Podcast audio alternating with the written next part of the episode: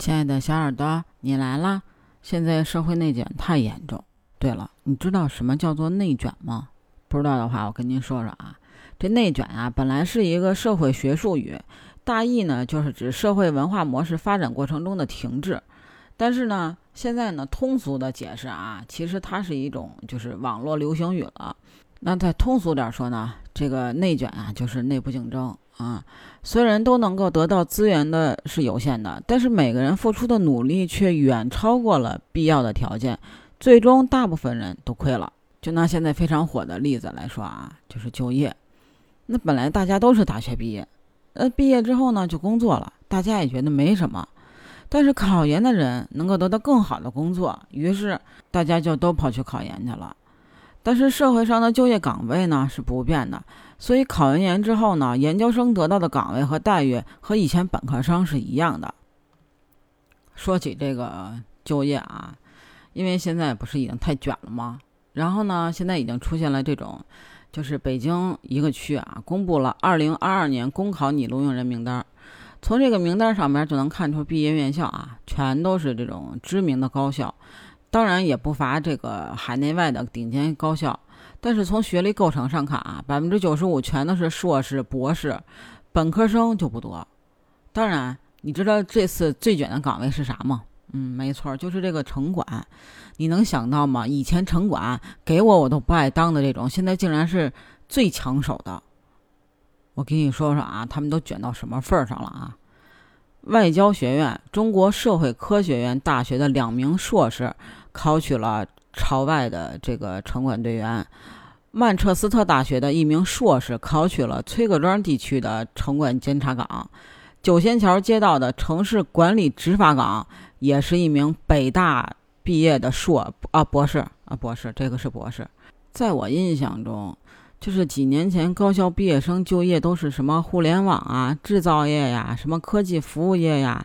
然后甚至有的好多都是，就是在这里边干，干完之后自己就出来创业的，就是这种的。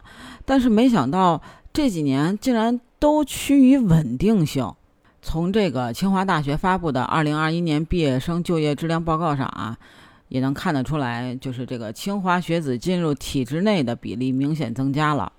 嗯，去党政机关的，呃，十五点八；事业单位的三十点三；国有企业的。二十三点八，你这一合计，哇塞，整个占了快百分之七十。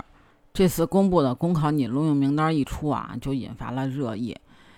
有人认为啊，就无论是北大博士还是曼彻斯特大学的硕士，都属于高学历人才，就应该在更重要的岗位上发挥作用。这样的职位低配就是一种内卷。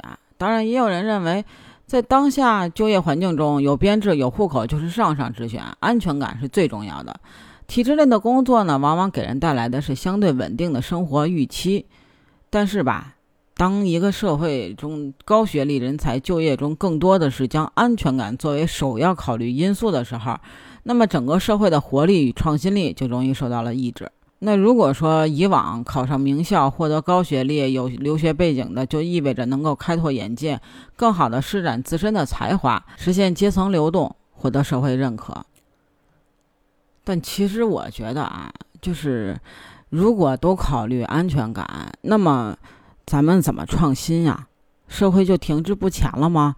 就光内部竞争，不考虑外部了吗？我觉得这样还是不太好，还是需要更多的人去创造创新，这样我们的社会才能发展的更快、更加进步。